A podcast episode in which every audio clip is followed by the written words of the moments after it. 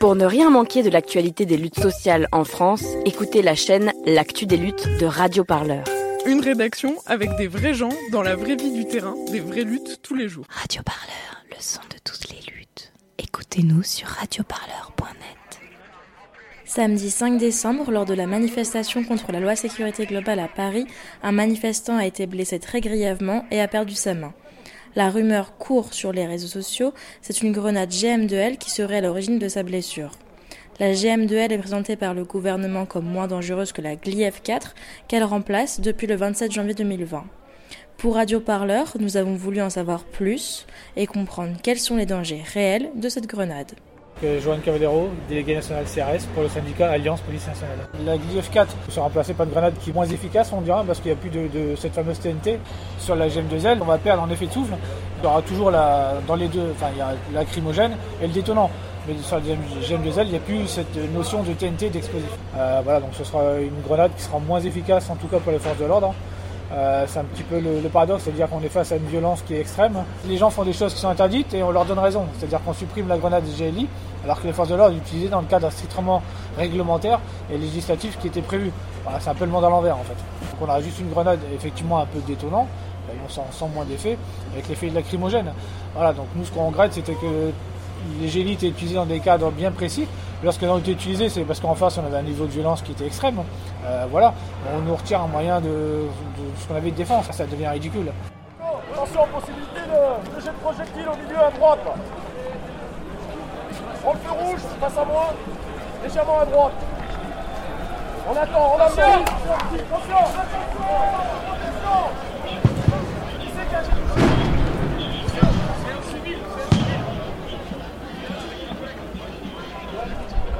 Brice Ivanovic est un des premiers journalistes à avoir été blessé par la GM2L lors de la manifestation des pompiers du 28 janvier 2020. Il nous raconte. Moi je suis Brice Ivanovic, je suis un jeune journaliste de 25 ans.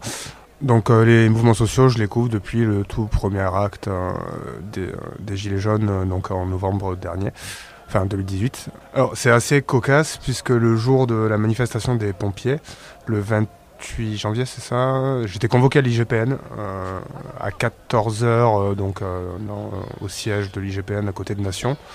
Du coup, j'avais prévu donc de couvrir derrière si j'avais le temps, la, manifestation des pompiers, ce que j'ai réussi à faire, j'ai réussi à retrouver le cortège euh, qui arrivait pile à Nation. Et donc à peine eu le temps de m'équiper, euh, que voilà, c'était déjà, c'était déjà assez chaud. le contexte était déjà très tendu, donc j'ai pris un peu la température. Euh, je suis allé voir plusieurs pompiers, j'ai demandé comment c'était passé la manif. Il y avait beaucoup de colère sur les, sur les visages, et donc du coup après il y a eu tous ces affrontements au niveau de la barrière anti-émeute sur le cours de 27. Ce qui s'est passé avec cette GM2L, c'est que bon, voilà, je faisais un live tweet comme d'habitude euh, sur ce qui se passait à cours de Vincennes. Et au bout d'un moment, je me suis retrouvé un petit peu euh, pris euh, dans une mêlée de pompiers au niveau, du, au niveau de la barrière anti-émeute. donc là, j'ai, voilà, petit à petit, j'ai réussi à, en sortir. Donc je prends mes distances de sécurité, sauf que voilà, il y a sans doute un gendarme mobile qui a donc envoyé une, une GM2L par-dessous la, la grenade, la, la barrière anti-ME. J'ai eu le temps de la voir rouler presque quasiment jusqu'à mes pieds, quoi, un mètre. Et euh, ah c'est marrant parce qu'on on voit toute euh, euh, toute l'action décortiquée millième de seconde après millième de seconde. quoi. J'ai eu même le temps de me dire est-ce qu'elle a explosé déjà ou est-ce qu'elle va exploser? Et là, je l'ai vu exploser donc à un mètre de moi, donc j'étais en plein axe. Et donc là, forte détonation. Euh, ce qui s'est passé, c'est que j'ai eu euh, de suite les tympans euh, qui se sont mis à siffler. Donc je me suis, j'étais en même temps, j'étais en train de filmer. Je me sentais partir, donc là, je suis tombé au sol. Et de, suite, les pompiers m'ont pris en charge autour de moi. Et ils, pensaient que j'avais pris un éclat de grenade et de suite je leur ai signalé que non, non, en fait c'était juste la, la, déflagration que j'avais pris pleine tête et qui m'avait explosé les oreilles. Quoi.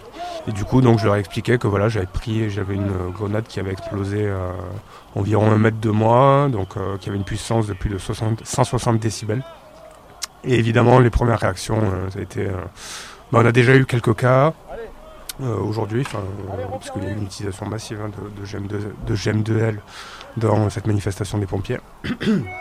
Alors au début je suis allé à l'hôpital Saint-Antoine. Euh, là on m'a redirigé, on m'a redirigé vers euh, la riboisière. Donc j'avais pris euh, à la grenade là que, que je vous ai apportée, je l'avais prise pour leur montrer quand même parce que je trouvais ça important. Euh, bon c'est pas celle qui a explosé mais euh, euh, je l'avais ramassée quelques minutes plus tôt. Euh, le spécialiste euh, qui, euh, qui m'a pris en charge ensuite le lendemain matin euh, a, été assez, euh, a été assez choqué euh, quand je lui ai donné la puissance euh, sonore euh, de cette grenade. Un audiogramme en urgence euh, au révélé que j'avais perdu entre 15 et 20 décibels euh, sur, euh, sur l'oreille gauche, ce qui n'est pas euh, forcément à vie. Donc j'ai euh, eu- un lourd traitement pendant une semaine à base de corticoïdes et, euh, et antidouleurs. Alors au début, euh, ça allait, j'ai même pu aller recouvrir la manifestation le lendemain, avec des bouchons quand même cette fois. Euh, je trouvais que ça allait et finalement c'est euh, 48 heures après où j'ai eu les plus mauvais, les plus mauvais symptômes, euh, fatigue, euh, impossible de monter dans une voiture sans avoir l'impression que ça, fe- ça fasse le bateau. Et dans les transports, euh, pour vous donner une idée, par exemple quand les portes, les portes se ferment, il y a le bruit d'alarme euh, juste avant, enfin le signal euh, euh, qui sonne juste avant, ça c'était euh, horrible à chaque fois, je m'étais obligé de me boucher un peu les oreilles. euh. Un soir je regardais un film, j'avais l'impression que quelqu'un pa- passait l'aspirateur en même temps. C'est assez pénible. Bon, le, à, force, le cerveau s'y habitue, mais euh, ce serait bien que ça, parte. ça commence à aller mieux maintenant. Je supporte un peu mieux le bruit. J'ai plus de, j'ai plus de vertige, mais euh, par contre euh, des acouphènes en permanence. Ça, fait plus de 10 jours maintenant, voire presque euh, bah, deux semaines. hein. La GM2L, euh, euh, je dirais peut-être pas qu'elle est plus dangereuse, moins dangereuse, mais elle a sa, elle a sa, dangerosité. Puissance sonore qu'elle euh, dégage à son explosion est très importante, c'est-à-dire qu'elle peut vous handicaper. euh, je suis un petit peu déçu euh, du manque de, rigueur de, la part de certains médias. euh, l'annonce du retrait de la, la où tout le monde a resservi en même temps le, le- discours institutionnel et, et voilà, c'est contenté simplement de, des fiches techniques entre guillemets d'Alcetex qui sont d'une opacité assez incroyable. Et voilà, je, garde en souvenir ce- ce- cet article du Monde qui titre une grenade, sans explosif. Ça appuie sur quoi pour euh, affirmer ça? Parce que peu importe la, composition, euh, il y a- de l'explosif dedans, qu'on le veuille ou non, euh, ça dépend le, taux de le taux de concentration. Mais euh, oui, il y, a- de l'explosif dans la GM2L. de la part de l'État. Il y a- une volonté très très claire de ne pas communiquer de manière complètement transparente sur, euh, sur tous ces armements. Je m'appelle Yann, je fais partie d'un collectif qui s'appelle Désarmons-les. Pour avoir euh, plus de précision euh, sur une, grenade, c'est un travail d'investigation de longue haleine. On va aller plus souvent sur des manifestations et à force de manifestations, de plus en plus, on va avoir de plus en plus d'éléments d'information par rapport à ce qu'on ramasse et tout ce qui est l'investigation sur Internet, c'est extrêmement difficile, notamment parce que les fabricants ne fournissent aucune information quasiment. Alors du coup, dans un premier temps, on avait les petits outils un peu euh, banals que chacun peut utiliser. Il y a des sites comme Wayback Machine qui permettent, euh, quand tu mets l'URL, enfin l'adresse d'un site internet sur Wayback Machine, tu peux retrouver les archives du site. C'est-à-dire que les vieilles, euh, comment était par exemple en 2005, tu remontes à 2005, tel qu'était le site en 2005. Et notamment SAE Alcetex, euh, c'est une euh, entreprise qui, euh, il y a plusieurs années, il y a une dizaine d'années, mettait les fiches techniques en ligne. Et du coup, tu les retrouves par Wayback Machine. Tu retrouves les fiches techniques avec toutes les, toutes les car- caractéristiques. Donc, il y a la, grenade offensive, qui était une grenade en métallique avec 75 grammes de TNT. Et c'est cette grenade qui a tué Rémi Fraisse et qui a été suspendue fin 2014. Il y a eu toute un- une discussion euh, des services de police et notamment de l'inspection de la gendarmerie, de l'inspection de la police suite à la mort de Rémi Fraisse sur euh, oui, on va suspendre une grenade, mais alors quelle grenade on va garder? À ce moment-là, ils ont décidé de garder pour tous les services de police une grenade qu'ils avaient déjà en dotation, mais qui va remplacer l'usage de l'eau offensive. C'est la GLI F4, qui est une grenade lacrymogène instantanée, dans laquelle il y a à la fois du gaz lacrymogène sous deux formes, donc sous la forme pure et sous la forme mélangée qu'on trouve dans d'autres grenades lacrymogènes, mais aussi euh, de la TNT, c'est 25 grammes de TNT. C'est-à-dire qu'elle a un effet détonnant et elle crée une explosion. Et c'est- il y a uniquement dans cette grenade et dans la grenade qui a été suspendue, l'offensive, qu'on trouve de la TNT. Elle est particulièrement dangereuse, mais elle est voulue euh, pour être dangereuse puisqu'elle est dans le dernier euh, stade d'intervention, elle est utilisée dans le dernier stade d'intervention des forces de l'ordre, euh, juste avant la riposte, avant l'usage des armes à feu, parce que c'est ce qu'ils appellent une grenade à effet de souffle, et elle est aussi appelée grenade à effet psychologique. Messieurs, dames, pour votre sécurité, veuillez reculer, vous allez subir des jets de projectiles. Reculez L'effet principal de cette grenade, c'est de, de faire peur. Euh, L'explosion, elle, euh, elle a plus pour objet de- d'effrayer que de blesser. Bon, euh, officiellement. hein. Euh, effrayer pourquoi? Parce qu'elle fait tout simplement une détonation de, de 160 décibels, ce qui est bien au-delà de ce que l'oreille est censée supporter. Il y a des, ce qu'ils appellent des paliers d'intervention qui sont censés être la manière dont les policiers doivent réagir en fonction de l'agressivité de l'adversaire. Donc il y a paliers d'intervention auxquels correspondent euh, les, quelles armes on peut utiliser à quel moment. Et euh, si on enlève les grenades à effet de souffle, c'est tout un palier d'intervention avant l'usage des armes à feu qui disparaît. Et donc euh, ça veut dire que typiquement ils auraient rien à, no- à lancer entre, en gros, entre les grenades lacrymogènes et les armes à feu. Quoi. Ils auraient rien à nous, nous opposer. Quoi. Et donc évidemment, ça, va, ça va plutôt vers le remplacement de cette grenade par une autre. Et c'est là qu'apparaît la GM2L, qui ressemble à une grenade lacrymogène classique, mais qui est détonnante aussi. C'est que dedans, il n'y a plus de TNT, mais un système pyrotechnique, comme dans les pétards, c'est de la poudre noire, qui va créer une détonation de 160 décibels aussi. Et qui va libérer des palais lacrymogènes, euh, bah, tout, à fait, enfin, tout à fait classique. Là, il y a un petit rond avec écrit CS, et il y a le nom de la grenade dessus, GM2L. Et il y a toujours le numéro de série avec le fabricant SAE, c'est SAE Alcetex. C'est la boîte qui est, euh, qui est dans la Sarthe, présignée dans la Sarthe. Souvent, on va pas la reconnaître quand elle tombe, parce qu'en en fait, elle aura déjà plus son, le bouchon qui ferme l'ogive, mais le bouchon, il est marron. Et le, le comment dire, le, l'adhésif, il y a une espèce d'adhésif qui ferme l'ogive en plastique, qui fait, euh, qui, qui solidarise le bouchon et le reste de l'ogive, qui est bleu ciel un peu. Alors que les grenades lacrymogènes, en général, elles sont orange et rouge. Et donc de loin, tu peux voir que si c'est bleu, bleu ciel comme ça, c'est que c'est cette grenade-là. Et le capuchon marron, du coup. Qui lui tombe, donc quand il jette la grenade, en- en- au moment où il la jette, le, bouchon part. Du coup, quand tu la reçois dans la tronche, tu, tu vois pas forcément le bouchon. Il est plus dessus, quoi. Elle s'ouvre comme ça, quoi. Elle se déboîte et les palais se libèrent. Tu reçois que ça. Je m'appelle Maxime Régnier, je suis photojournaliste indépendant, membre de l'agence Hans Lucas. Et en plus, à côté de ça, je deviens, on va dire, journaliste spécialisé sur tout ce qui est, toutes les questions de maintien de. Mais en fait, le gouvernement, ils ont pas eu le choix. Le gouvernement, ils ont dit euh, on arrête la GLF4 et on prend la GM2L parce qu'elle est moins dangereuse. Ça, c'est complètement faux. La GLF4 n'est plus produite depuis 2014. Donc quand en 2018 le gouvernement ils ont dit ah ben on en veut des nouvelles, et ben LCTEX il a fait ben on n'en fait plus. Donc ils ont été obligés de se tourner vers l'équivalent qui est la GM2L. Alors, la grenade GM2L c'est une grenade instantanée lacrymogène.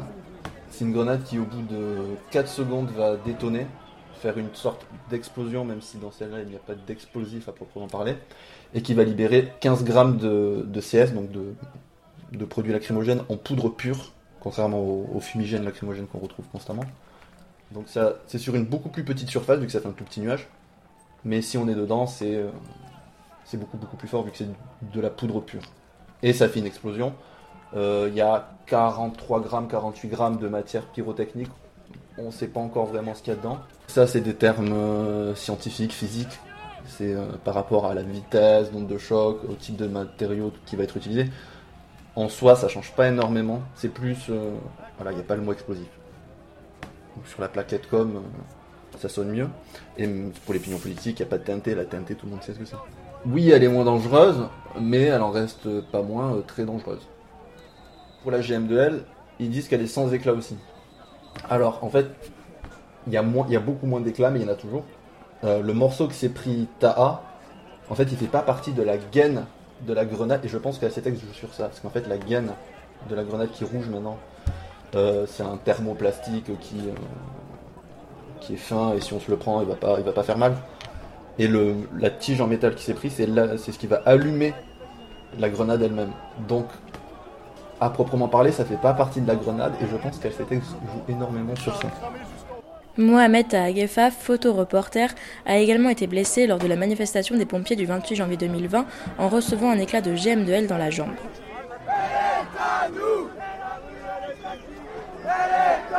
Moi, je m'appelle euh, Mohamed Ta Gefaf. Du coup, euh, je suis photographe indépendant. Donc, depuis euh, deux ans, j'ai l'habitude d'aller aux manifestations. Au début, je prenais simplement des photos pour moi.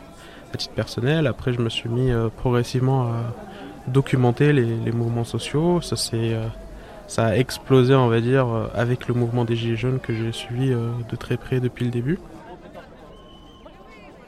Cette manif, j'avais pas du tout prévu d'y aller. Celle d'avant, je n'y étais pas allé. Je me suis dit, euh, celle-là qui commence à dégénérer, il faut que j'y aille quoi. Il y avait du lacrymo qui était jeté en boucle et euh, au début, je me suis pas euh, rendu compte qu'il y avait une nouvelle grenade. En fait, c'est un moment où euh, je vois une grenade qui émet énormément de, fumée. Donc c'est du gaz CS, je crois. Donc je commence à filmer d'ailleurs ces grenades parce qu'il y en a eu une énorme quantité. Je dois en avoir 5 ou 6 en vidéo où j'étais à côté euh, et je les voyais exploser. Donc euh, une énorme quantité de grenades. En fait, je, crois que j'avais jamais vu autant de grenades. Parce que euh, si c'est l'équivalent de la GLIF 4, la GLIF 4 n'était pas utilisée tout le temps.